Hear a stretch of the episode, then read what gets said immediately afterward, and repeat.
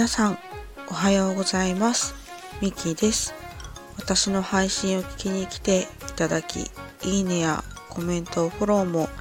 本当にありがとうございます。なんかちょっとあの配信が止まってしまっていましてちょっとですね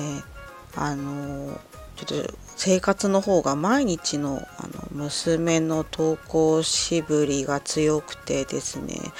私は結構ヘトヘトになってしまっていてちょっといろいろしんどくなってしまって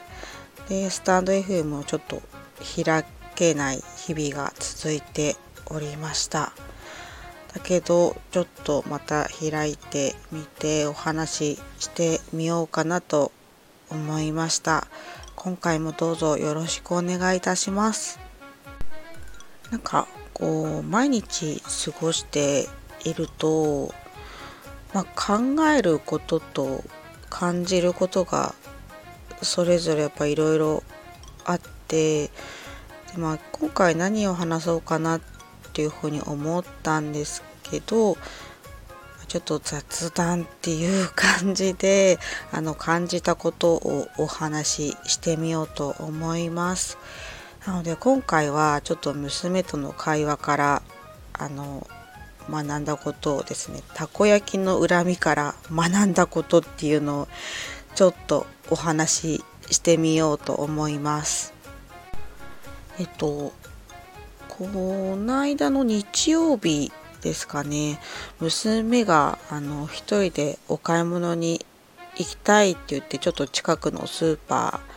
ーにお買い物に行ってきてくれたんですけどもそこであの冷凍のたこ焼きをですね買ってきてくれたんですよね。で夕方にあの半分ぐらい一緒に食べてで半分は冷凍庫にあの戻してでまた一緒に食べようねっていうふうに言ってたんですけどあのその翌日月曜日にあの娘が学校に行ってる間ですね。私がお腹がですね空いてしまってあたこ焼きあったと思ってたこ焼きを食べてしまったんですよね。で、えーとその夕方帰ってきた娘が「あそういえばたこ焼き食べたい」ていう風に言われて「あ食べちゃった」と思って娘に「あごめん食べちゃった」って伝えたら「えなんで食べちゃったの?」ってめちゃくちゃ怒り始めましてまあ、なんかもう絶対同じたこ焼き買ってきてよっていう風にめっちゃ怒られたんですよね。なんでもう本当にたこ焼きの恨みってあの恐ろしいなっていう風に感じてでその時の火曜日の朝ですね。朝から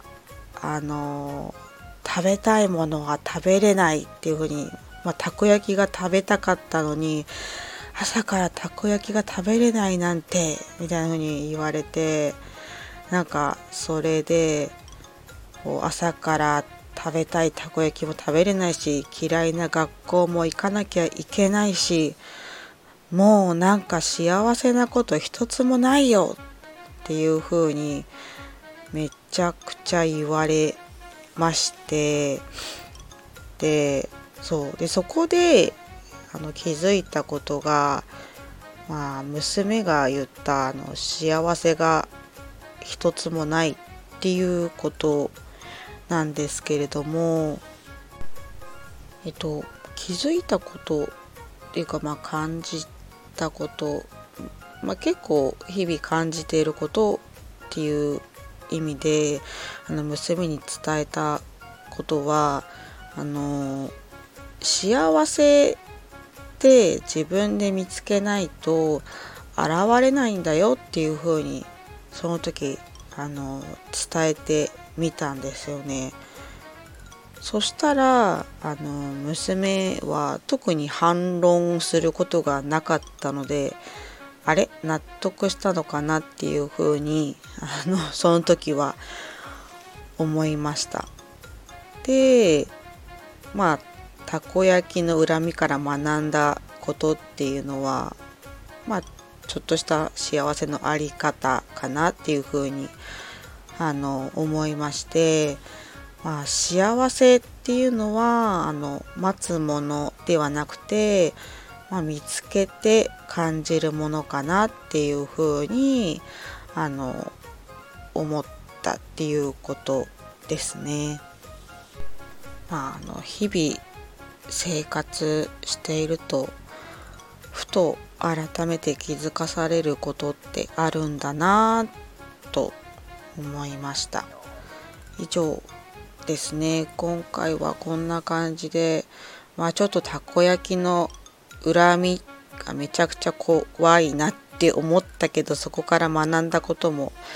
あったな幸せのあり方について学んだなっていう風なお話をしました。